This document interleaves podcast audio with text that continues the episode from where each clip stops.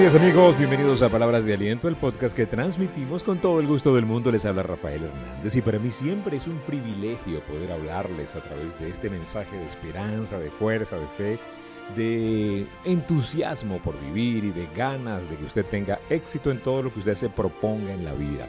Espero que este mensaje cuando llegue a sus oídos lo encuentre sano, saludable, con esperanza y con fuerza. Y si usted está deprimido, capa caída, arrastrando los pies, los levante y se acuerde de que siempre es demasiado temprano para rendirse y nunca, nunca es tarde para volver a empezar.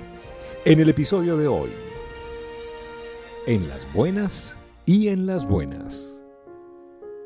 Me llama mucho la atención eh, en la salud y en la enfermedad, en las buenas y en las malas, esa frase que se repite como el ritual en la mayoría de las ceremonias de matrimonio. Y es una frase bonita porque implica que pues estamos resteados, ¿no? En las buenas, en las malas, en las no tan buenas, en las mejores. Pero qué fácil es ser firmes, fieles y felices en las buenas. ¿Sí? Cuando todo está funcionando es muy fácil. Tener fe en la provisión, por ejemplo, en un hotel cinco estrellas, todo incluido, es muy sencillo. Pero tener esa misma fe y esa misma paz y esa misma tranquilidad, aún en medio de tiempos desérticos, eso ya es otra cosa, ¿sí o no? Muchos padecemos de fe condicionada. ¿Qué quiere decir eso, Rafael? Fe condicionada. Bueno, fe condicionada quiere decir que si pasa esto, tengo fe. Pero si no pasa, somos muy de ver para creer. Parece mentira. Sí, así somos. Somos de ver para creer. Nos debilitamos cuando las cosas no salen como nosotros queremos. ¿Sí? Pensamos de alguna manera en Dios como una versión de un catálogo al que le pedimos y tiene que darnos todo a la medida exacta de lo que le estamos pidiendo o cómo se lo estamos pidiendo. Pero ¿saben algo? Dios va más allá. Él simplemente te pide que tengas fe.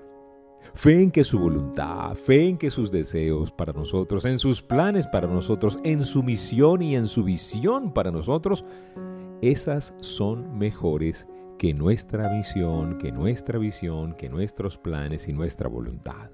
Saber que Dios sí puede, sí puede. Es más, estar confiados en que Dios puede sanar y creer y orar por sanidad hasta que el milagro se dé. Y si se da el milagro, se agradece con, pues, con, con todo el corazón. Está bien. Pero ¿qué pasa cuando oras por algo, por sanidad, por ejemplo, y ese milagro no se da como pensabas? ¿Qué hacer cuando lo que pides no se parece en nada a lo que estás recibiendo? Simplemente hay que agradecer y confiar, pues los planes de Dios son mejores que los nuestros. No tenemos ni idea consciente de lo que Dios tiene preparado para nosotros. Ningún oído ha escuchado, ningún ojo ha visto, ninguna mente se ha imaginado las maravillas que Dios tiene para nosotros. Y eso incluye reveses, algunas despedidas que al final serán para que todo encaje de acuerdo a un plan maestro mejor que el nuestro, definitivamente mejor. Cuando tu hijo, por ejemplo, los que son padres, pueden relacionarse con esto que voy a decir, cuando tu hijo te ruega que no lo inyectes, cuando tu hijo te pide, por favor, no dejes que me inyecte el doctor, no dejes que me ponga esa inyección, eh, el doctor insiste en ponerle ese tratamiento que es necesario. ¿Qué haces tú? ¿Escuchas a tu hijo o escuchas al doctor? Lo inyectas igual, ¿sí o no? ¿Por qué? ¿Por qué no le concedes la petición al niño que te dice, por favor no me inyectes? Porque el niño no sabe que ese pinchazo y ese dolor momentáneo es muchísimo mejor que el dolor de una enfermedad peor. El llamado es a ser fuertes y valientes familia, aun cuando nada esté saliendo como nosotros estamos esperando. Por eso, en las buenas y en las no tan buenas, debemos confiar. Me encanta un extracto del libro de Proverbios en el capítulo 24 que dice, si en el día de la aflicción te desanimas, muy limitada es tu fortaleza.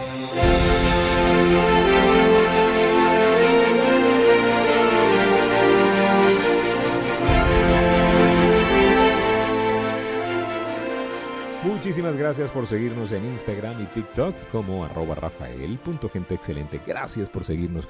Gracias por ser gente excelente. Recuérdenlo, tenemos que estar firmes en las buenas y en las no tan buenas. Gracias por seguirnos en el Twitter, arroba Rafael Life Coach, en YouTube Life Coach Trainer Channel. Gracias por visitar nuestro sitio en internet www.soygenteexcelente.com coaching online para gente que busca la excelencia y gracias por estar atentos a esta palabra de aliento. Recuérdelo, estamos en un mundo maravilloso, perfecto, armonioso y feliz.